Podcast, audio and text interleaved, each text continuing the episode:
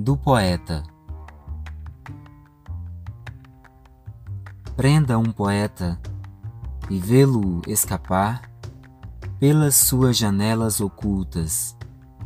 que são visíveis por outros iguais.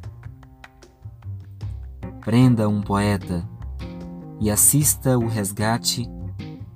dos irmãos de mente, de camaradas sorridentes e salientes. Ilusão é tentar prender esse pássaro em gaiola, pois sua mente é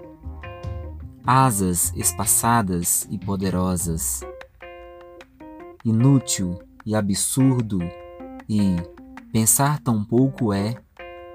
que poeta não é louco,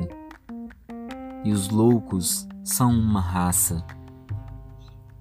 raça de vidas ativas, eleitas por suas ideologias, que escandalizam e provocam os críticos parasitas, que sobrevivem e não sabem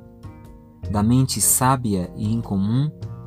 desses tais simples humanos, poetas, artistas da mente